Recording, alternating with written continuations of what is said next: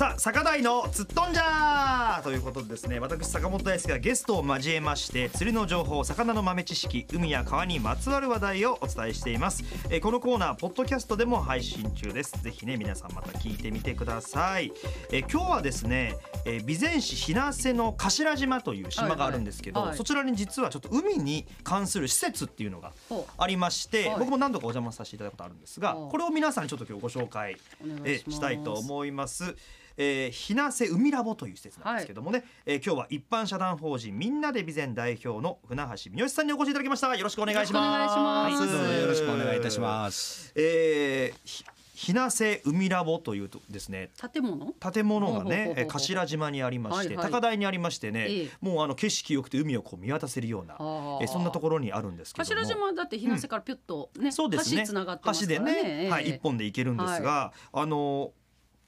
船橋さんここは日生海ラボっていうのはどういう施設になるんですか、そうですね。あのまあずいぶん前からあの漁師の方がはい。アマモ再生活動いうのをはい40年近くやっておりましたんですけど、まあそこから漁師の方を含めてあと一般の地域の方学生含めていろんなことが海に、えー携わっていただけたらいいなというように思っております。それがまあ日本財団の方でまあ今のお若い人たちで、えー年に1回海でのお海洋体験とか何かするいうのが40%ぐらいで60%の方がほとんど海に来られたことがないんですよというのが統計があるので、はい。まあ少しでも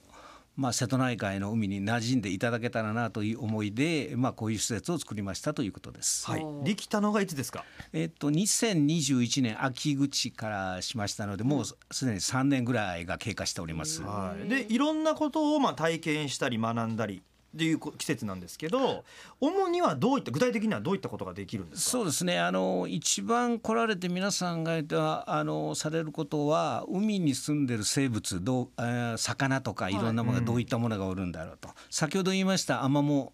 おの再生活動いうのは修学旅行を含めて、えー海のない学校とか長野県の高校生とかそういうのも過去来られた経緯がございます。でまたあの今あー盛んに瀬戸内海で行われている海ごみ問題マイクロプラスチックこういうのも、えーまあ海の環境問題含めてできるような体制をここの施設はしております。なおここの施設の中にはレストランがあってあの瀬戸内海で採れたお魚を中心に使ったものでメニュー開発とかそういうものをしながら、はい。皆さんに提供して食べていただこうというような取り組みをしております。はい、だこれは一般の方が皆さん普通にいあの行こうって言って行けるはい大丈夫です。ああの学校単位とかそういうことじゃなくて。ではなくてもう一般の方が来られて学校からにはすでにもう年間で1,000人ぐらいの方が来られるような状態なんですがすすでにもうこの時期ですと牡蠣がたくさん多いので、ええそのええついでにそこの景色が綺麗なんでそこでお茶を飲んだりとかそういうのそういうで使い方をしていただいて、まあ海に親しんでもらえる施設、そうです。ということですはい、そういうね施設になってるんですようん。知らなね。かったな。そうね、ちょっと多分知らないとごめんいうなさいです本当に方こんな素敵な施設ね。多いと思います。ええ。まあ施設をねあのご紹介させていただくと2階建てになってるんですよね。そうです。はい。で1階はお土産とか売ってる？えあの？お土産いうのがあの備前市でまあもともと備前市の地産地消を含めて皆さんで里海里山ブランド推進協議会のがございましてもうこれもうすでに67年経ってるんですけどそこで開発された商品を中心に、えーお土産を並べてる。でまたあー備前市ですから当然備前焼がございますんで備前焼等も含めたものがそういうものもあるんだ。はい並べております。今あのホームページの写真拝見してるとこうみかん時期だったんだと思うんですけど、みかんもやっぱり日生ね、はい。い、っぱいありますもんねエリアでね、あそういう地元のなんかお土産を買う買いに行くというような使い方もできる。え、はい。あのたくさんそういう方も来られたり、牡蠣も牡蠣あのー販売されてるはい販売されてますね。来られたりね。あったり他はまあ体験ということでですね、えー、これはあの申し込みにはなるんですけどバーベキューもできるんですか、えはいー。そうです。あのバーベキューもお夏冬できるんですけどまああの冬場はもちろん今の牡蠣シーズンが美味しいのでたくさん食べれるんですけど夏場でも冷凍の牡蠣を使ったもので、えー食べれるようなあ状況になってます。それとあのあとそこのあのバーベキューだけじゃなくてカヤックとかも、はい。そう。おカヤック。はい、そうなんですよ。カヤック実はまあが20点ほどございます。はい。それ。海に親しんでもらえますもんね。もうあのね施設から下にトントントンと階段降りていただいたらもうすぐ海なんですよ。海岸がありましてはあ、えーそこからカヤックも。でもこれはあれですよねまあ事前にやっぱり予約が必要ですよね。そうなんです。事前に予約をしていただきまして、まあ、あの安全の確認と小さいお子さんですと2人乗りになってますんで、まあ、親子で乗る時に安全とかを気をつけていただいて、えーしていただくようにしております。はい、だからまあ来週の日曜日とかね土曜日はちょっとカヤックで乗ってみるかっていうことになっでたらきるんですか？はい。もう予約時期して関係なく。えっと、一応は日曜日の方を中心にやってるんですけどやはりあの指導者もいりますんへでー。ただ単にすっと貸してまたあの海ですから危険が伴うことがありますので、はい確認はい予まあ約していただいて。そうですはい。ね風とかもありますので波の高さとかもね。えそれからあの自転車も貸していただけると。はい、えー、とあの自転車は今あの、まあ、避難所についてはあのたくさんあの観光協会にも行ってあのいろんなとこ行かれてますんですけど島についてはあのちっちゃいお子さんが乗られても島ですから大丈夫なんでちっちゃいあの自転車もあったりして、えーー活用できるようになっております。はい、いいですよね。だから本当だ本当にあの頭島をこうゆっくり巡っていただくっていう観光のね拠点になりますよねそうですええそういうあのまあ拠点の施設にももなってる電動アシスト自転車そうなんですよ。最高。安いですよ。一日千円。千円。ありがたい。ねえ皆さんかなり安く 確かにね。えであのそうね先ほどもあのレストランがありますよということだったんですけど、うんねこの2月から再オープンしたんはい、ですよね。そうなんです。あのーまああの神戸の方にあるハートスさんと言いまして、はい。まああの学校給食も含めてやられてるとこで若い人が中心にやってる企業なんですけど、大体あのそこにお願いしながらあ日生で取れた、まあ、お魚を学校給食で関西の方に出せれるような状態も今後はしていきたいなという思いではい、作りました。今はどんなメニューがあるんですか？あの今は皆さんであのよく言われてあの黒鯛がなかなか食べられてないとか、はい、あ確かに岡山のね、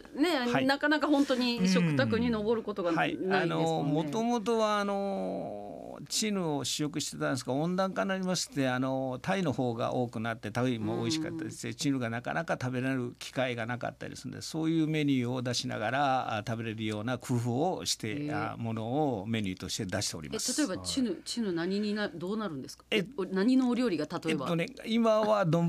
系のものに、丼？はい、あの揚げたものとか、はい、はい、そういう感じでいろいろ変えたものなんかに出したりとか。タルタルソースがかかってますっていうような。そうですね。ええいろいろあの皆さんのお知恵を借りながら、どうやったら美味しく食べれるかないうのをしながら、まだ研究してる段階ですけどそういうのを出していこうというようにしております。これはえ営業とかはお時間とかはあの何時から何時まで空いてあ。のオープンの方が9時からやっておりますんで大体あのレストランですからい11時前後から5時頃までいつもは、あはい5時頃ま、でやっております。やっておりますということで、えっ、とお休みがえっと、今のとこ、水曜日と火曜日の2日間休みながら、随時、まあ、この夏場になるともっとたくさんの方が来られるんでね。はい、あの開けるオープンの日にちが多くなるかと思います。はい。はい。火曜日水曜日は今のところお休みということなんですけど、まあオープンしてね3年ということですけどもどうですか？その手応えと言いますか。あのやはりここの施設にはあの渚の交番って岡山の中で、えーはい。まあ、全国から11番目の中にできた施設になります。えちょっと今渚の交番がね今はいちょっとねごめんなさい気になるええフレーズが出てきました。渚の交番。はい、あのまあ海を中心にして皆さんが馴染んでいただく交番見張りではないんですけど、ええまあそういうのが全国の中で11番目にできました。またあの実はあマニアあのマニア市の北房の方に新ピオという蛍の里蛍が見える。ここも里山の交番。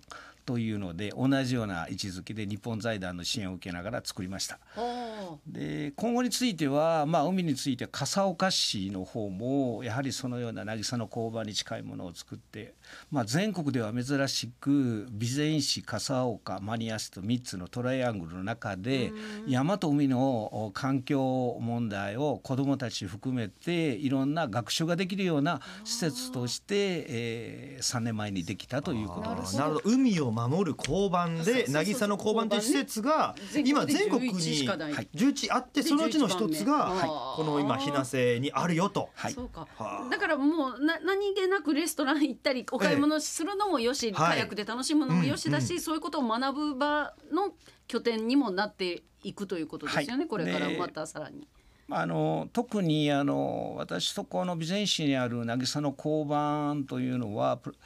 えー全国の先進地扱いされて、まあ、全国今14ぐらいできているんですけどそのうちに皆さんが訪ねてこられてるのは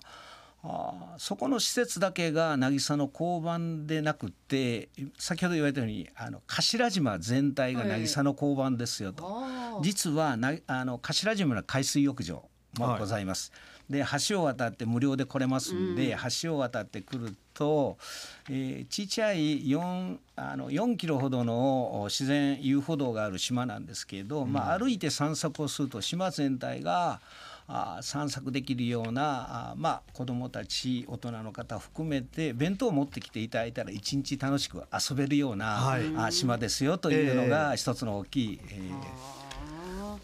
あのキャッチフレーズでやっております。またあのもう一つあの実は同じ場所にグランドゴルフ場があります。ああそれも楽しめる、あへーあいいですねいろいろ。はい。あるわ横横の方そうなんですよ、えー実はその一面を使いながら渚の交番施設みんなで備前を作ったわけなんですけどなぜここに作ったというとお年寄りの方と子どもたちが会話することによってご年配の方は元気をもらうし、お子あのお子さんたちは逆に、えー昔やってきた漁師とか営みとかそういうものを学ぶことができるということで、はい。まああーちっちゃいお子さんからお年寄りの方まで皆さんがここで楽しむことができるような施設にしているような状態です。はい。ということでねできて3年です。あのいろんな方にぜひね行っていただきたいという思いで、え海を知っていただきたいという思いでねあのこちらの日生海ラボありますのでね皆さんぜひあの頭島に訪れてみてください。ぜひまた来てください。はい、えその他あのいろいろなイベントなどもね、えーされております、えー詳しくはですね、